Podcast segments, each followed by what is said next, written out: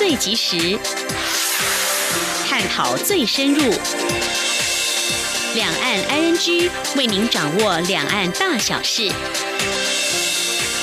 两岸 ING 节目，黄丽杰、韩启贤制作主持。各位听众您好，我是黄丽杰，我是安启贤。今天是二零一八年十一月十二号星期一，欢迎您收听每周一到周五的两岸安居节目，六十分钟为您掌握两岸最近的焦点新闻，还有交流互动。节目稍后先来关心新闻，重点包括接见 iPad 代表团，总统期盼展现台湾数位经济发展成果。而 iPad 领袖代表张忠谋今天说，和 iPad 领袖自然互动也要看对方的态度。其中选后的美中贸易战，外交部评估暂时不会和缓。天猫双十一购物节成交九千四百亿元，创下新高。中国大陆逮捕了多名公寓人士，直接进北大抓人。关系完宣过后，今天的话题 I N G，我们来关心青年议题。为让台湾与香港民众更加关注居住问题，树德科大艺术管理与艺术经济系的关颖婷、李东琴、陈凯莹、陈怡轩、洪怡轩和方约瑟同学共同规划制作了豪宅台港住屋体验展。这项展览通过哪些方式呈现出展出主题和诉求呢？而繁华城市下有哪些需要改善的居住问题？我们今天会访问展览团队中来自香港的关。尹婷同学为我们分享说明。嗯，另外今天节目也来谈生活的话题。小朋友若边哭边跳舞，你会有什么样的感觉呢？有网友说，这是反映上班族在星期一这无奈的工作感触。还有中国大妈怎么样来抢场地跳广场舞呢？另外，这个真人雕像又怎么样跟民众尬舞？还有跟机器人共舞？台湾的科技舞蹈家黄奕，他编写城市有多辛苦？还有，您知道吗？鲑鱼怎么会跳舞呢？稍后告诉您。好，接下来我们现在关心今天的重点新闻，轻松掌握的新闻 I N G。前总统马英九日前在马习会三周年研讨会中表示，一不排斥统一，不支持台独，不使用武力原则维持两岸和平发展现状，对台湾才是最佳选择。蔡总统在日前主动回应表示，马英九的新三部在错误时空环境下伤害了台湾主权，对中国和国际社会送出错误的讯息，也让人有扯后腿的感觉。而蔡总统之后也在华府台湾同乡会活动当中表示，台湾这。这次县市长选举，世界都在看台湾是会选择一个亲中政党，还是继续坚持民主与主权。这一连串谈话被媒体解读是在选前打统独牌。而对此，总统府发言人黄崇彦今天表示，马前总统提出了新三步，对国际释放错误讯息，侵害国民决定未来权利主张。任何一个国家的元首面对此事，都必须为国家及国民严正成明立场。蔡英文总统今天十二号接见我国出席第二十六届亚太经济合作会议经济领袖会议代表团成员。总统相信，以张忠谋在科技产业及数位发展上的经验和影响力，将能让国际社会更了解台湾在数位经济发展上的努力，并为台湾开拓更多国际合作的机会。请听记者欧阳梦平的报道。台积电创办人张忠谋将代表蔡英文总统出席今年的亚太经济合作会议。蔡总统十二号上午在总统府接见代表团成员。总统在致辞时，首先感谢张忠谋代表他参与这场重要的国际会议，也向代表团全体成员表达谢意与期许。他并指出，今年 APEC 主题是掌握包容性机会，拥抱数位未来。在这个议题上，张忠谋绝对是最适合的人选，可以代表台湾与世界领袖们交换意见。总统表示，这几年来，智慧科技的兴起让经济模式面临前所未有的转变。数位经济可以为企业、政府及个人带来创新及效率，但也带来新的挑战，像是数位落差、发展机会不均等问题。台湾在促进数位经济发展、推动开放治理方面做了许多努力，也有相当的成果。张忠谋在科技产业及数位发展上拥有卓越的经验与影响力，他希望透过张忠谋与各国领袖的交流，能让国际社会更了解台湾的努力，不仅分享台湾。的经验，也为台湾开拓更多国际合作的机会。总统说：“我也期许政府相关部会跟各位顾问务必全力协助张领袖代表。我们要让世界知道，台湾不仅是全球数位经济供应链上呃重要的环节，那么也是在创新治理跟促进包容性成长上，台湾也可以做出许多的贡献。我们有意愿，也有能力，跟各国一起来促进区域的繁荣发展。总统也特别感谢张忠谋的夫人张淑芬，此行除了参加大会的行程，也会和当地慈善机构互动，为台湾进行慈善外交，向世界传达台湾人的关怀和温暖。他并相信，透过 APEC，台湾与各国间会有更强的合作及更深的连结。代表团在张忠谋的带领下，也一定能够达成任务，让台湾在数位经济的亮点被世界看见。张忠谋致辞时则表示，他。代表总统出席这场会议，会谨守分寸，模拟总统的立场。蔡总统则在一旁强调，不是模拟，而是要以他的心情参与这场会议。中央广播电台记者欧阳梦平在台北采访报道。今年的 IPAC 领袖代表张忠谋今天在总统府召开行前记者会，在被问到是否会在会议期间传达讯息给他国领袖时，张忠谋说：“其实大家都了解对方想要什么，所以不需传达讯息，而是利用这个机会讨论。”张忠谋并且表示，他确实有话要对美日中等国领袖说，但说的话不太一样，同时也要看对方的态度如何。继续是记者。欧阳梦萍的采访报道。亚太经济合作会议年会暨领袖峰会将在巴布亚纽几内亚登场。领袖代表张忠谋将在会议中遇到美国副总统彭斯、日本首相安倍晋三以及中国国家主席习近平等人。届时如何互动，是否会传达什么讯息，受到关注。张忠谋十二号上午在总统府召开行前记者会，被问到此事时，他表示会自然互动，也确实会有话对这几位领袖说，但是对每个人说的话不太一样，而且。也要看对方的态度。他说：“的确会有话要跟他们几位说，那每个人的话又不太一样的啊啊，而且也要看他们对我们的对我的态度是怎么样子啊。就自然的互动是互动嘛，并不是只是你想好了一个，就是不不不管对方呃是跟你对对你怎么样，你就叭叭叭叭叭讲，那就不太好了啊，是吧？”媒体问张忠谋，如果遇到日本首相安倍晋三，是否会针对跨太平洋伙伴全面进步协定 （CPTPP） 传达什么讯息？又会如何回应福岛食品的议题？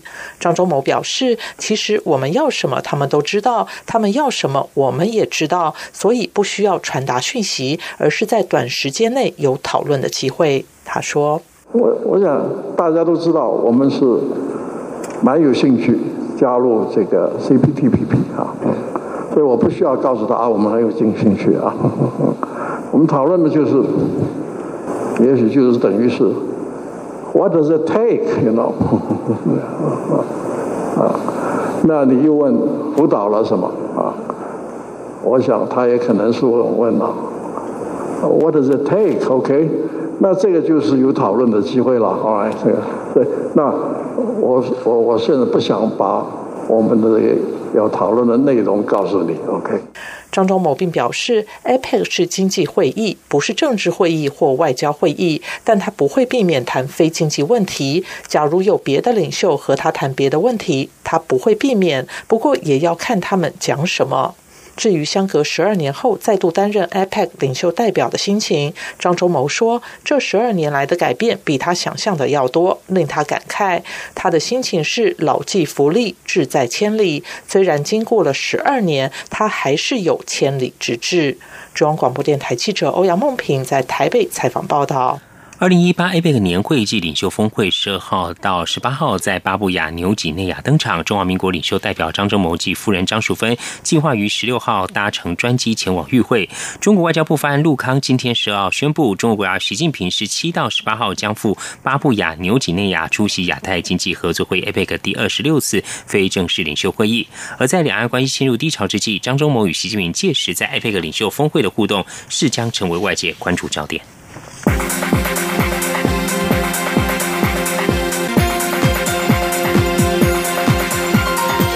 关注国际焦点，针对美中贸易战在美国其中选举后的可能发展，外交部次长谢武桥今天在立法院表示，相关冲突不会在短期之内和缓，而且美国两党对于中国大陆的态度，虽然民主党方面有些杂音，但基本上应该会维持一致。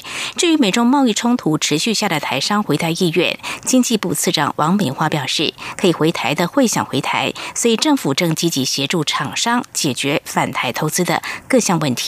今天记者王兆坤采访报道。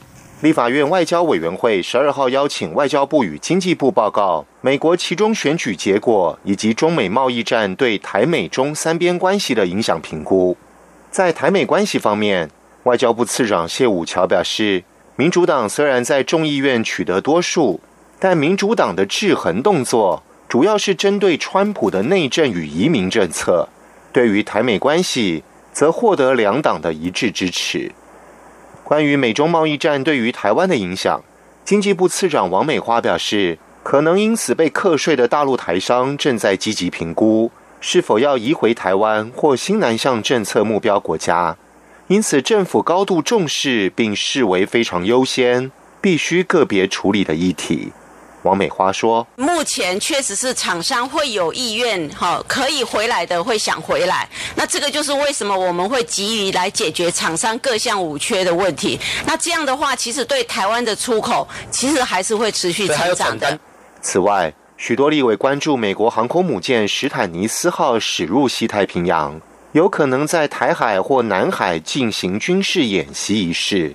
外交部主任秘书李光章答询指出。”已注意到这则新闻报道，但美国官员说此计划尚未核可。立委追问，如果有军演，以往例美方是否会事先通知我方？李光章仅回应表示，台美双方会保持持续密切的合作。中央广播电台记者王兆坤台北采访报道。今年三月刚上任的德国外长马斯应中国外长王毅之邀，今天十号起将在中国展开为期两天的正式访问，这他就任以来首度到中国进行正式访问。新华社引述德国外交部声明报道，基于中国是德国在亚洲最重要的贸易伙伴，虽然德国重视维持与中国对话，但也计划与中方讨论新疆地区穆斯林少数民族问题。联合国消除种族歧视委员会八月间发表报告指出，可能有从数以万计到超过一百万的维吾尔人被拘禁在中国偏远西部的新疆维吾尔自治区，让他们接受政治教育。而英国广播公司 BBC 也在十月间前往新疆一探在教育营，尽管街头采访受阻，只能随机打电话采访，但证实在教育营确实存在。而德国、法国等西方国家六号也在日内瓦举行的联合国人权理事会呼吁北京。停止在新疆大规模拘留维吾尔人和穆斯林。然而，北京否认对维吾尔人设置再教育营。相反的，当局表示，他们设置的是职业培训中心，而这是政府在新疆推动经济成长和社会流动性的部分行动。根据今天所公布的一项百家企业调查，在劳工虐待高风险行为，大多数大型企业都未能达到联合国所设定的人权标准。根据这项以透明度、强迫劳动和公司等政策和做法的。公共讯息进行的排名，体育服饰巨擘 Adidas 在一百分当中拿下八十七分，排名第一。其次是澳洲矿业巨擘力拓集团和必拓集团。至于两家中国大陆公司贵州茅台酒公司以及快速时尚品牌海澜之家，则是排名最后。法国在台协会今天十二号在基隆法国公墓举行纪念仪式，基隆市长尤昌与法国在台协会主任纪博伟和台北欧洲学校师生一同缅怀中法战争捐躯士官兵，并衷心祈祷世界和平永驻。纪博伟致辞表示，今年是第一次世界大战结束一百年，今天的仪式有更深层的意义。这也是法国在台协会为何邀邀请英德及比利时等欧洲国家代表一起参加的原因。他表示，欧洲对和平的重视来自过去悲痛历史。主要是两次世界大战的悲剧，从过去的教训，无论法国、德国、英国或比利时，都得到一个结论，就是再也不要有战争。中国大陆正加速空军现代化，也在中印争议边界的西藏强化基础建设，并且支援巴基斯坦新装备。面对中国在印太地区的军事扩张，印度空军司令多纳在十一号表示，印度空军面对印太地区可能出现的新威胁，不但非常活跃，同时准备迎接各种挑战。美国为了遏制中国的军事和经济力量，支持印度扩大在印太地区的影响力。印度去年十一月也跟美国、日本、澳洲组成的四边联盟，推动印太地区的海上自由航行权以及空中飞越权。马绍尔群岛总统海尼今天十二号熬过不信任投票，挺过一场被他称为意图破坏国家主权挑战。海尼被指后，这样挑战是由中国支持的企业利益团体策动。海尼前几天曾表示，反对势力提出推翻他理由，只是掩盖他们真实动机烟雾弹。海尼说，这次不信任动议其实是因为他政府拒绝支持国内一处环礁设立独立管理的避税天堂。所谓伦基莱普环礁特别行政区提案，是由马绍尔群岛公民、中国商人。凯瑞妍所发想，凯瑞妍今年稍早在香港提出这项概念，希望让当地自我管理完全免税，吸引高科技企业进驻。海尼政府拒绝这项提案，则是因为忧心可能会发生洗钱与贩卖护照问题。海尼上周也说。这个行政区可能是中国准备接管马绍尔群岛一只特洛伊木马。他告诉纽西兰电台，这场不信任投票是特定外国利益试图接管我们其中一处环礁，把它变成国中之国。太平洋是通往亚洲门户，具有战略重要地位。而北京至今已在太平洋多个岛国撒下数十亿美元投资，希望加强区域影响力。但海尼表示，他决心捍卫国家主权。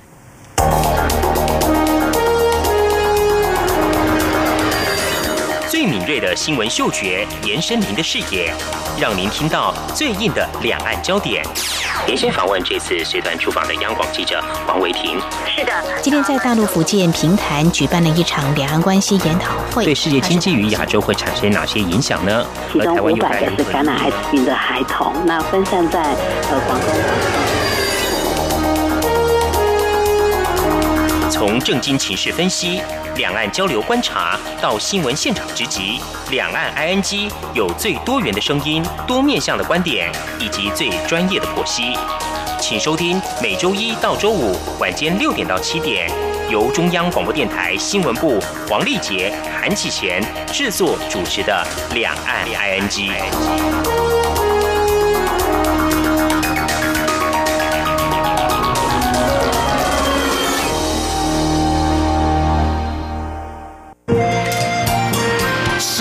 光，翅膀打开了世界之窗；是阳光，翅膀环绕着地球飞翔。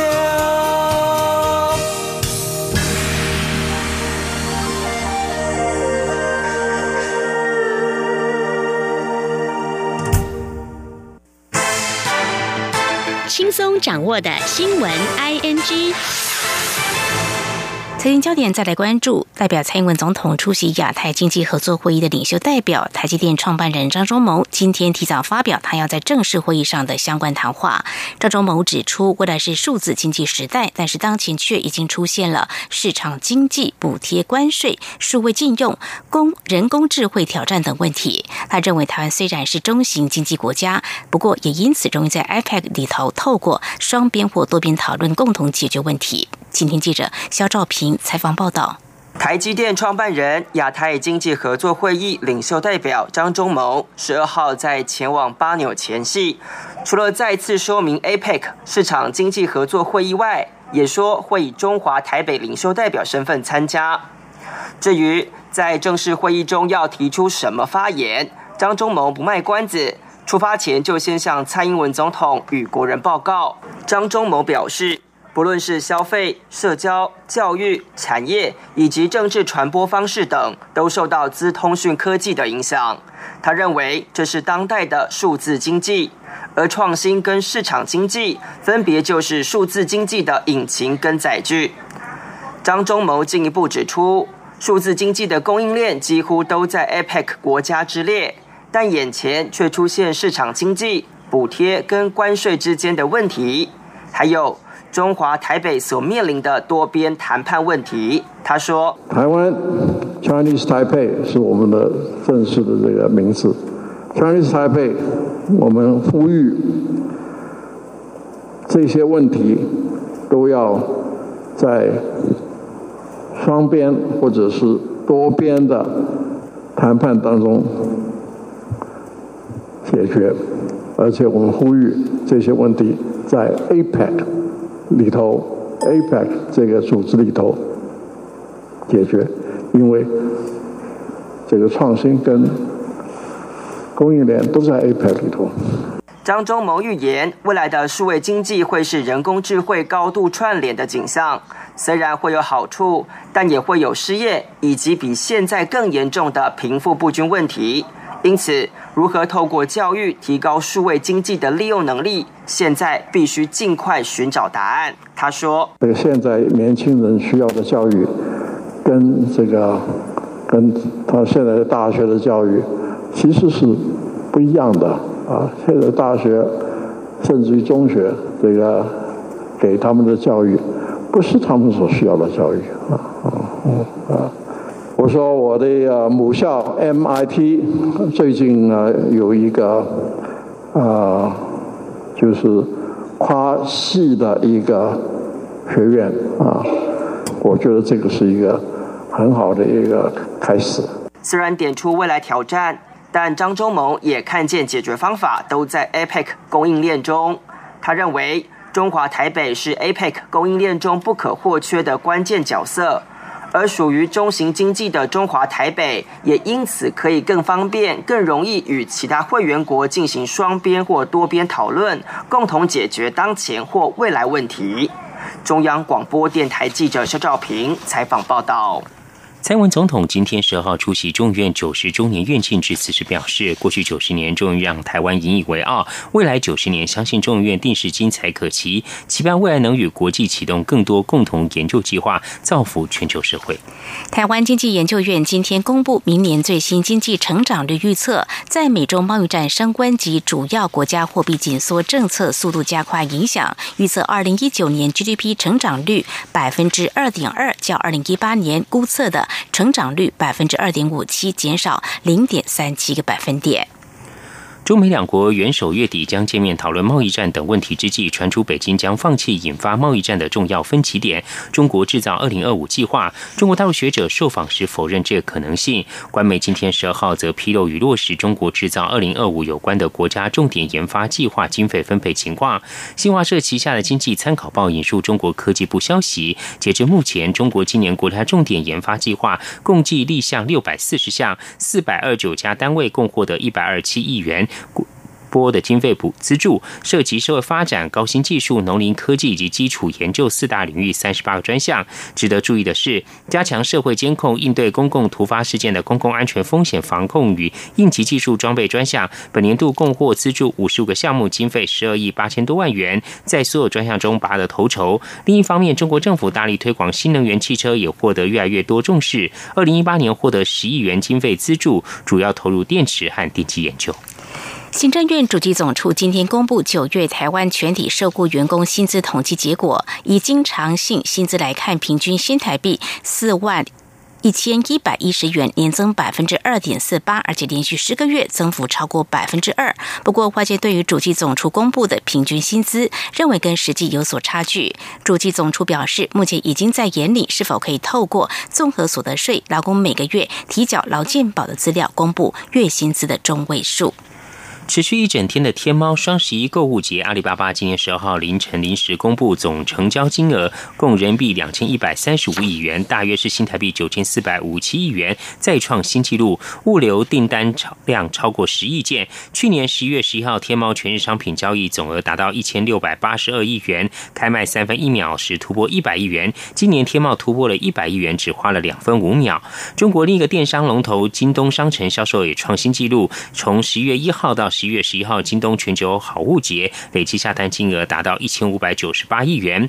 双十一源于中国年前自嘲式光棍节、单身节。两千零九年十一月十一号开始，二零一二年十一月十一号双十一成为全球最大的网络购物节。之后每年双十一销售额仍持续成长。根据《纽约时报》网站十一号的报道，中国大陆近期有至少十多名参与工人维权运动、年轻火药人士失踪，显示出中国当局正在打压近几年来最庞大的学生抗议运动之一。九号在北京大学内更有毕业生直接被拘捕。根据报道指出，这些火药人士在北京、广州、上海、深圳跟武汉被捕。在北京，身份不明人士九号晚上十点钟进入北京大学，拘捕了该校毕业生张胜业，他是校内火药人士。曾经组织力量找寻被当局逮捕而不知所踪的人。今年夏天，中国大陆出现维护工人权益的活动，当时有数十名年轻人在广东惠州发起起示威，表示支持工厂工人。而这些工人声称自己被厂方视为奴隶。几个星期之后，当地警方逮捕了数十名工人跟火药人士。几个月之后，还是有几个人被拘留。报道表示，到了最近，学生火药分子连串问题发起示威，包括指。苹果品牌代工厂虐待工人，以及矿工感染尘肺病等等。以上就是今天重点新闻，稍后进行话题安居。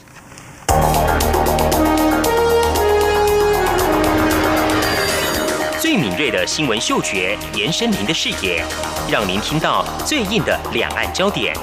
连线访问这次随团出访的央广记者王维婷。是的，今天在大陆福建平潭举办了一场两岸关系研讨会，对世界经济与亚洲会产生哪些影响呢？其中五百个是感染艾滋病的孩童，那分散在呃广东。从正经情势分析。两岸交流观察到新闻现场直击，两岸 ING 有最多元的声音、多面向的观点以及最专业的剖析，请收听每周一到周五晚间六点到七点，由中央广播电台新闻部黄丽杰、韩启贤制作主持的《两岸 ING》。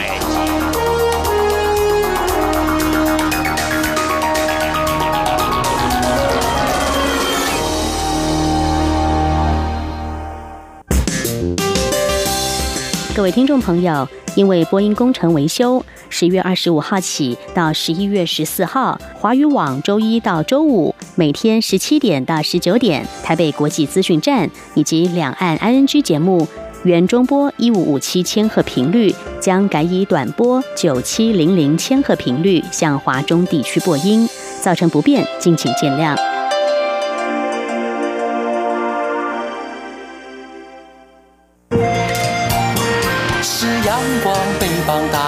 世界之窗是阳光翅膀，环绕着地球飞翔。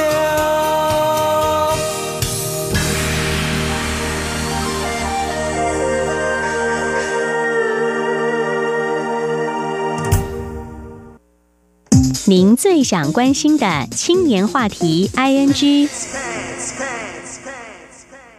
这里是中央广播电台，您现在所收听的节目是《两岸 ING》。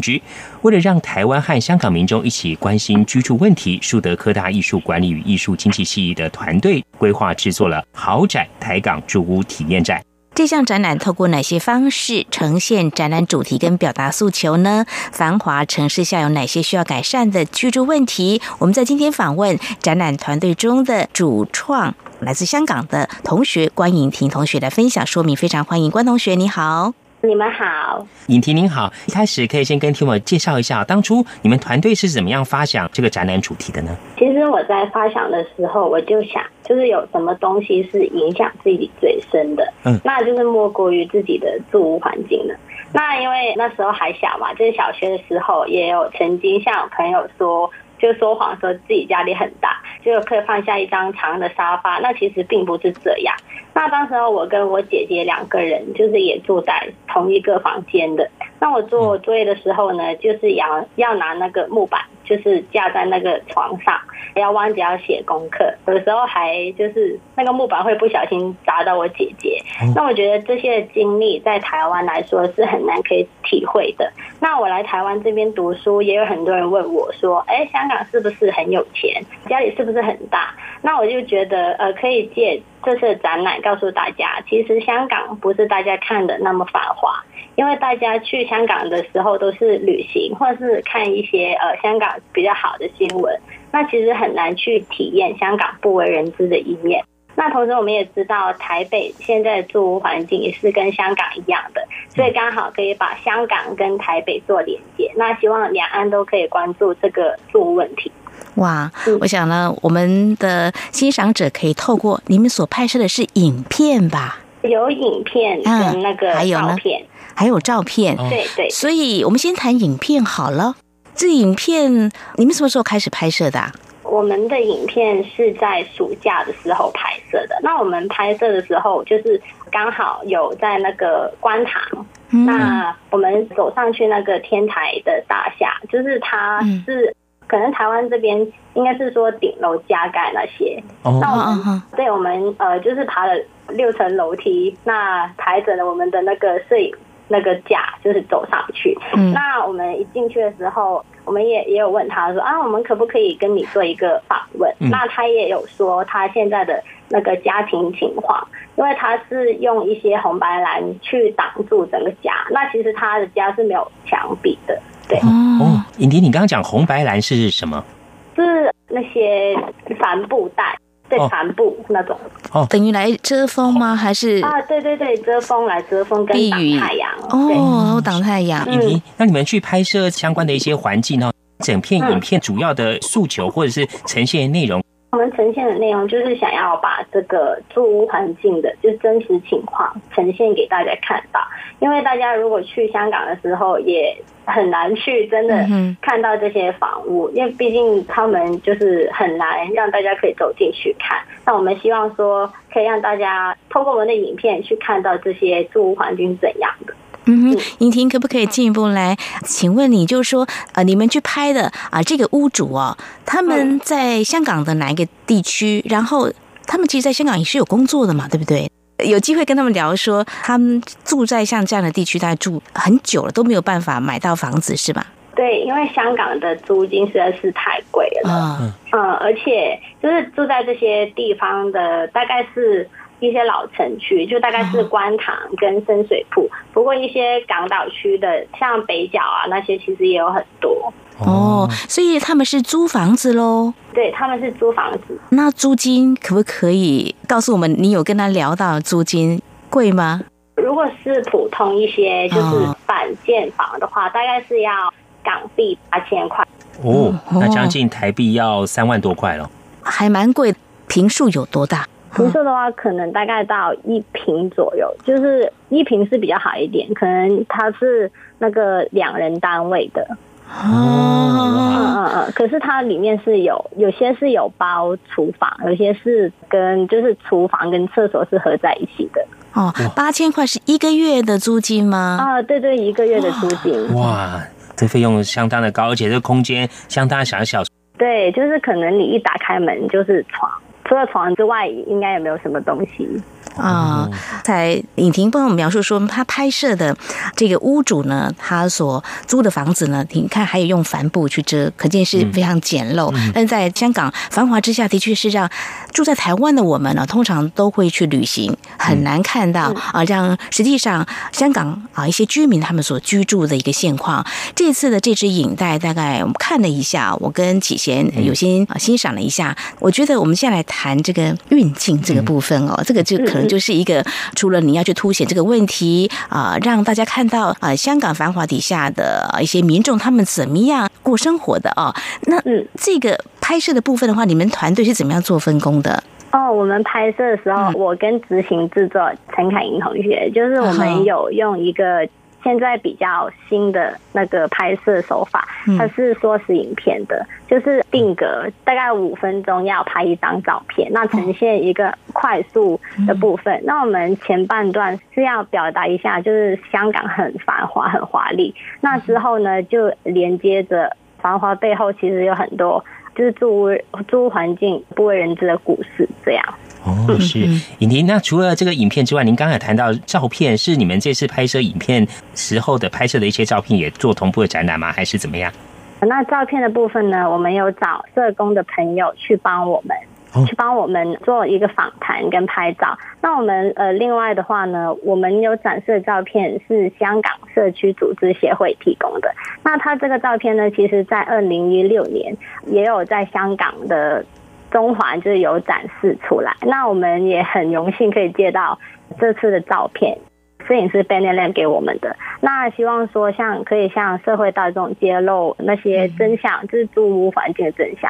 那其实他的照片也有被外国媒体就是来做报道的。嗯，颖婷刚刚你提到社工，所以你们这次团队除了你们青年学子同学之外，还有一些社会人士吗？对对对，还有一些就是住屋协会的社工跟我们的社工朋友去帮我们。嗯，是你们主动找他们一起来发想这样的主题，透过不同的形式来告诉大家在香港住居这样子的议题吗？还是呃，对，因为他们就是在香港有不同，就是服务不同领域的呃人，可能有些是服务服务的汤房的，有些是服务农屋的。那我们也希望说，可以从他们手里拿到一些资料，去支持我们的这个题目。好，刚才尹婷提到一个在台湾的我们比较难听到的一个词汇，叫汤房。嗯嗯嗯，还有龙屋。对，嗯，因为你在台湾念书有几年的时间，可不可以说明所谓汤房是指的？可能很像台湾的，像是什么样的房子呢？汤房的话，大概可能可以想象，嗯，大概十十八平之后就是间隔一个很小的空间，这样就是很像。把屋子摊开一样，就是割开一样。对对对。那龙屋的话呢，就是那个用铁丝网就围着四周的一个床位。那它是比较在香港来说是比较便宜的，而且它是合法的。他要领那个牌照，就可以在香港那边去出租那个龙屋。通常住在里面的人都是一些比较老的人，或者是一些弱势的人士。可是它的租金也大概要。两千八左右，而且它的那个厨房跟厕所跟所有的空间都是共用的，就是没有私人的空间。它之之所以要那个铁丝网围住，只是要想要保护呃那个财物，呃以防被偷。嗯，可能要想象大概八平左右，你要跟十多个人共用所有的东西。哇，嗯，是这次透过这个展览，包括有影片，还有一些照片，也跟一些单位来合作，共同把这个问题给呈现出来。那另外，尹婷，这次你们展览是台港住屋体验展，那有关于这个台湾的部分，你们有做了哪些的研究跟规划？我们在下节目中再请您帮我们做介绍。好。阳光就是阳光，扇了我的翅膀。阳光就是阳光，人民自由飞翔。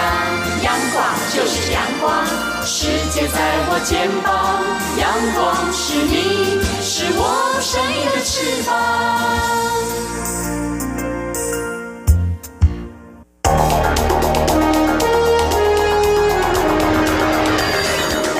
敏锐的新闻嗅觉，延伸您的视野。让您听到最硬的两岸焦点。连线访问这次随团出访的央广记者王维婷。是的，今天在大陆福建平潭举办了一场两岸关系研讨会，对世界经济与亚洲会产生哪些影响呢？其中五百个是感染艾滋病的孩童，那分散在呃广东。从正经情势分析。两岸交流观察到新闻现场直击，两岸 ING 有最多元的声音、多面向的观点以及最专业的剖析，请收听每周一到周五晚间六点到七点，由中央广播电台新闻部黄丽杰、韩启贤制作主持的《两岸 ING》。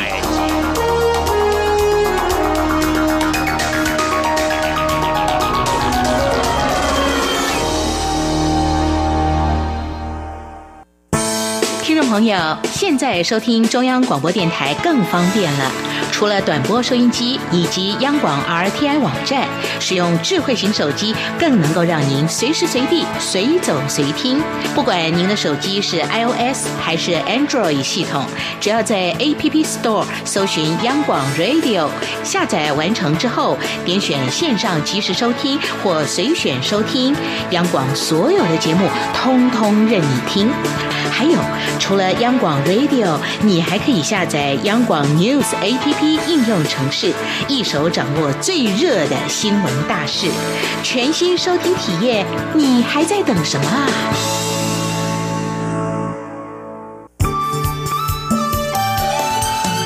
是阳光。向台湾之光穿透世界之窗，是阳光，像神鹰翅膀环绕地球飞翔。这里是中央广播电台，听众朋友继续收听的节目是《两岸安居》。我们在今天访问树德科大艺术管理与艺术经济系四年级的关颖婷同学。那么关同学在今天的节目当中是跟我们分享了，为了让台湾跟香港民众一起关心居住问题，所以呢，你们的团队规划制作了豪宅台港住屋体验展哦。那么刚才我们谈到是有关香港的部分，有透过一些影片跟照片来。呈现在繁华下的一些居住的问题哦。那么接下来我们就谈谈这个在台湾的部分又是怎么样来做一些呈现的呢？影婷。那如果我们是台湾那边的话，那我们也有找台湾那边的协会，台北啦，我们有找到崔妈妈基金会跟芒草心，那他们也有提供一些。参考的资料给我们，那我们也也会在网络上去看一些新闻。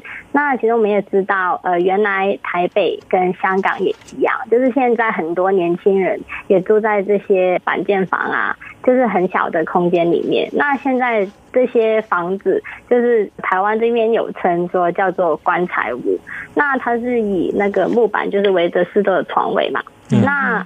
对对对，我们有这做这个的参考。那我们也在我们的活动现场有模拟了一个台湾的棺材屋，做示范单位，让大家可以进去里面做试睡一下，就是体验一下住的很窄的生活环境。那我们也知道，因为呃很多。南部的学生都会去北部那边工作，我们也也想透过这个展览，让南部这边的学生知道，呃，原来过去台北这边工作的话，其实有可能做到这些生活环境。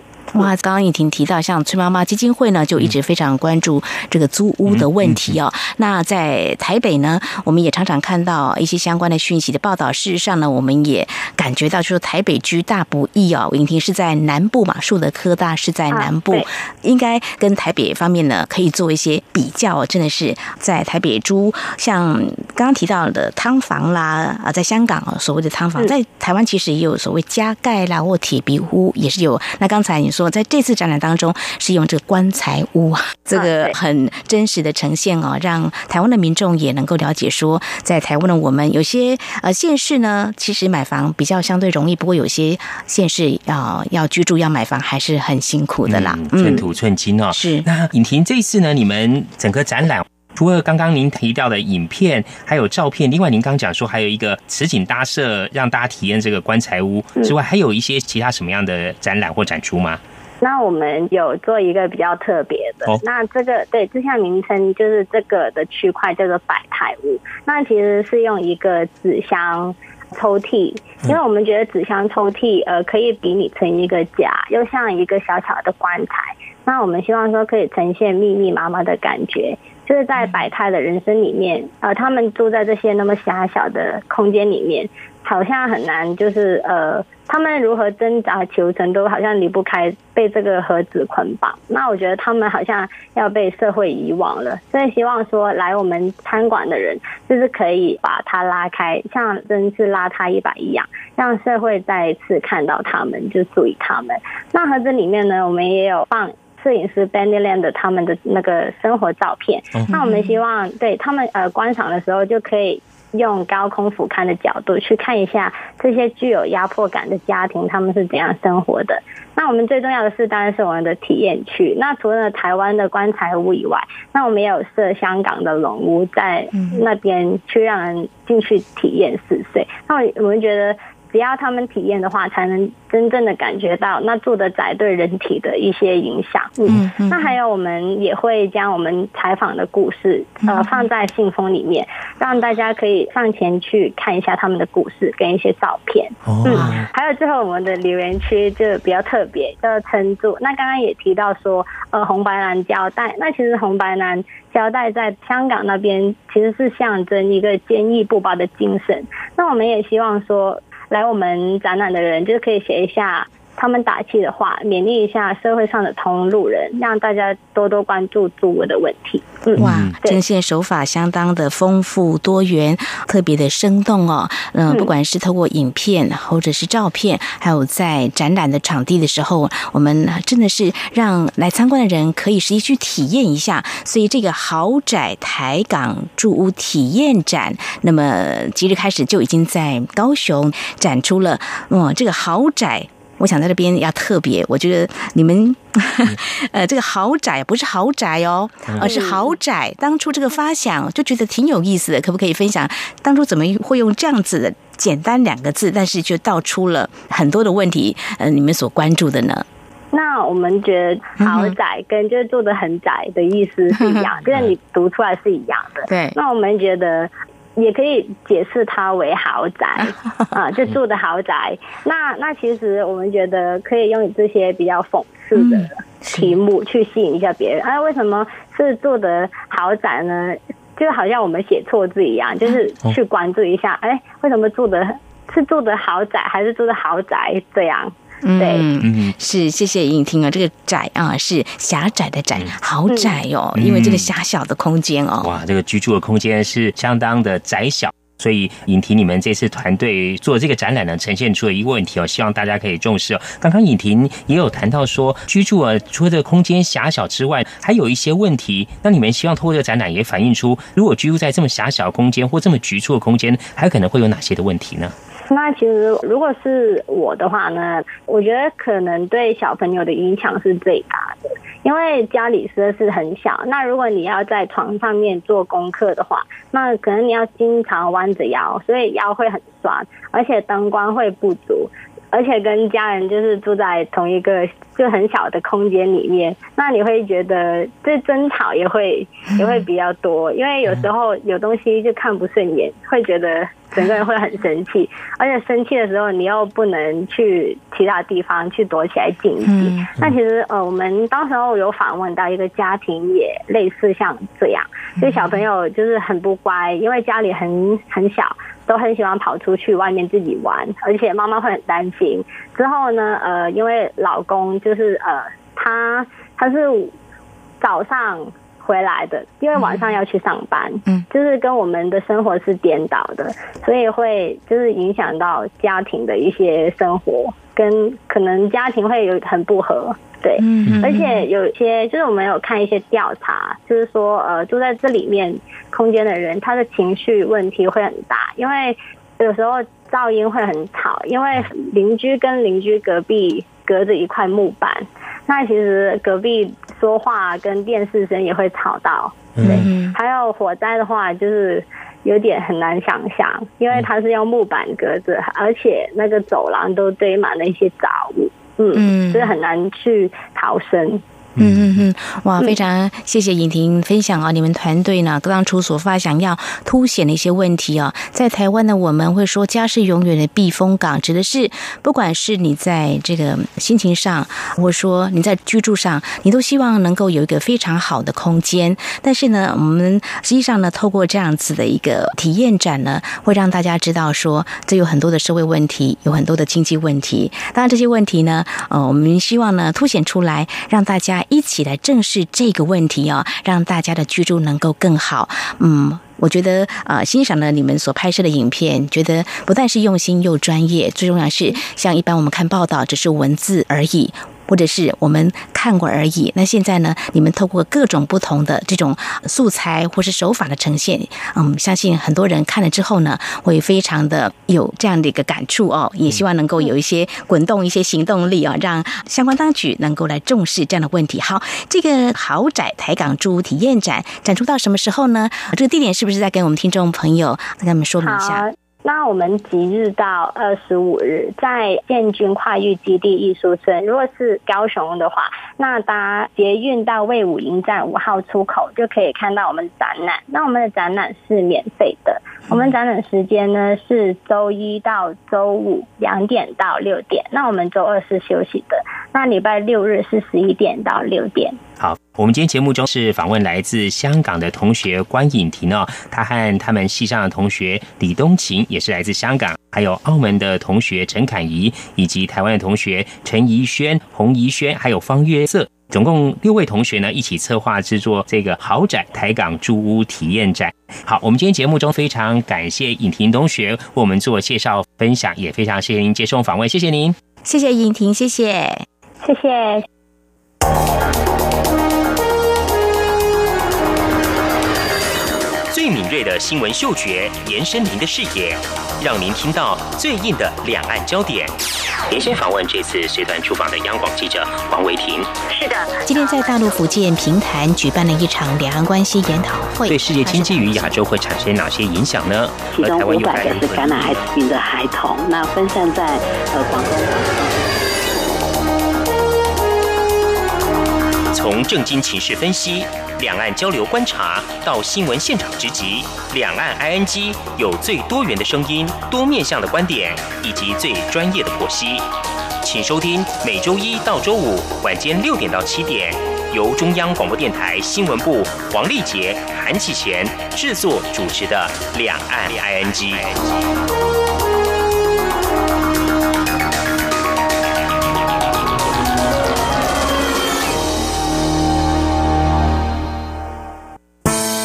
朋友，现在收听中央广播电台更方便了。除了短波收音机以及央广 RTI 网站，使用智慧型手机更能够让您随时随地、随走随听。不管您的手机是 iOS 还是 Android 系统，只要在 App Store 搜寻央广 Radio，下载完成之后，点选线上即时收听或随选收听，央广所有的节目通通任你听。还有，除了央广 Radio，你还可以下载央广 News APP 应用程式，一手掌握最热的新闻大事，全新收听体验，你还在等什么啊？挺新鲜的，最火的万象 ING。这里是中央广播电台，听众朋友继续收听的节目是里奥安居。说起上班族上班，特别是星期一的时候，有时候不免会有假日症候群，会不太开心哦。但是总是呢，为了这个生活家计，还得拼经济，所以呢就拼了。我们看到这个影片啊，有中国大陆的网友分享一位小朋友啊，啊他在跳舞的时候，全班的小朋友在跳，表情都还不错，都还蛮开心的，笑嘻嘻。的，但只有他呢，就快要哭出来的样子。很多人就有不同的解读啊。有些人说，可能是不太喜欢跳舞，可是又硬逼着我要跳舞，这怎么办呢？哎呀，好可怜哦！这边也很像我上班的情绪是一样的哦。嗯，我们讲啊，其实不光光上班族啊，以前在读书的时候，学生时代啊，哎，礼拜一真的也是很是很痛苦，要要去，好不容易放个假，心还没收回来哦，然后礼拜一就也是不想去上课，然后还。当了上班族之后呢，礼拜一不想上班，到了礼拜五呢，哎，又没有新工作或者没有新上课啊。到礼拜三的时候，觉得说什么这个礼拜怎么那么长啊，还没有结束哈。我想很多人应该跟我感觉是一样的。好，那么提到这个小朋友不太喜欢跳舞，却要跟着班上同学一起跳，可是有些人就好喜欢跳，那跳到什么样的程度呢？一定要有空间啊。呃，在两年前的时候，中国大陆陕西西安就有一群大妈，她们好喜。欢跳舞，可是呢，呃，他们选择这个场地的时候，场地太小了，他们就合力呢，十多名的呃这个女士呢，就围着一辆黑色小轿车前，将小轿车啊就开始向后推，哎。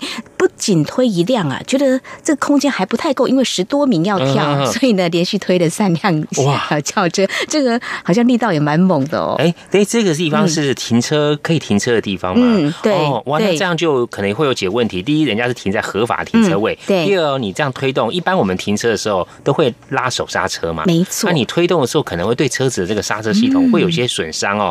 哇，这个不过人家是如果停在合法停车位上，是不可以给人家移动的。但是呢，可想而知，他们好喜欢跳舞，不管那么多啦，他们就觉得先把它移开再说。呃，后来不晓得有没有再把车子推回了原位哦，这个也是重点。否则呢，这个交通警察来的时候可能要开罚的，而且就像启贤刚刚说的，如果把车子弄坏了，还要一笔赔偿损失呢。那最新的在最近呢，大陆江苏，哇，有一名男子呢，他原本把车停在这停车格，回来的时候发现他车不见了，而且还被立了一个牌子，请勿趴车啊！这这这怎么一回事呢？后来呢，了解事情的原委啊，也是呢，一群好喜欢跳舞的大妈就觉得这个地方空间。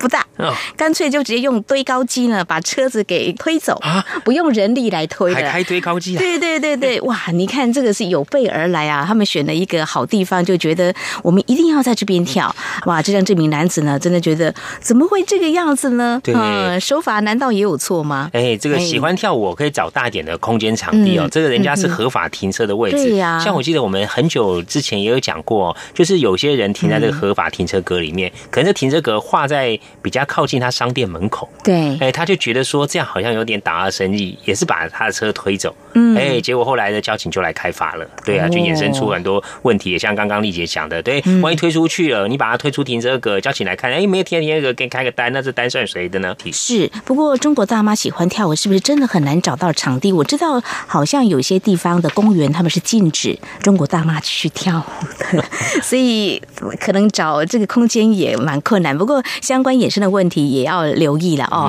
好，谈到国外呢，有人撞见这样的一个奇景哦。哎，在这百货公司的商场看到一个真人雕像，就是一个机器人尬舞的情况哦。哎，大家觉得很奇怪，这个人站在这边的时候，就发现他开始跟这个机器人肢体的动作的互动，原来是这个。真人雕像会开始跟你挑战，我要跳舞。哦那这个人也会跟他尬舞就对了。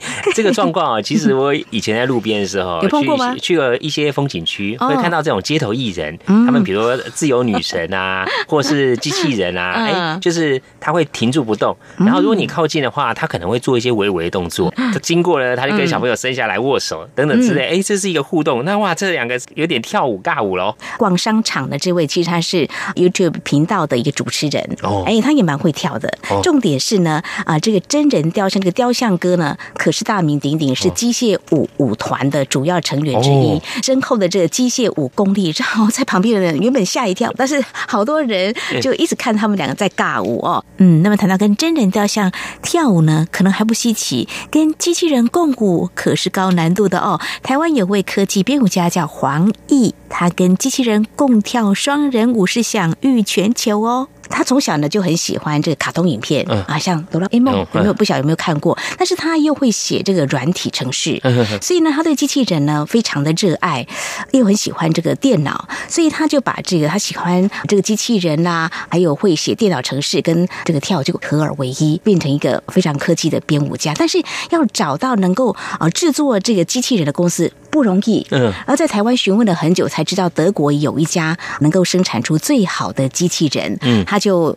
央求他，就说可不可以卖我一台？哦，好不容易就说嗯，就答应他卖给他这样一台。但是呢，要编写这个城市呢，比如说要跟他共舞，他光是写这个城市一分钟的机器人运动就要耗十个小时。哇，对，那整个他要怎么动怎么样？这个要靠城市来写，不是那么的简单的。所以当我们欣赏他可能三分钟、五分钟，这跟机器人共舞可是不简单，是相当科技的、很前卫的。哇，这个科技玩家真的不简单。我们知道跳舞哦，对，呃，跟舞伴的话呢，哎，双。双方有默契，没错，还要互动，产生化学效应。哇，这个 科技舞蹈家呢，自己写程式，然后跟机械人来互动，然后跳出这个舞哦，做出精彩呈现。我想这花费这个心力哦，是相当相当的多的。特别是我觉得他很有兴趣，就把它做一个很好的结合，所以他也被美国的舞蹈杂志选为全球二十五位最受瞩目的舞蹈家。好，说喜欢跳舞呢，我们再来看呃一些动物，好像也蛮喜欢跳舞。有专家研究啊，像是鸟类啦，还有蜜蜂，他们。求偶也是会用它曼妙的舞姿来吸引异性的注意。不过最近呢，引起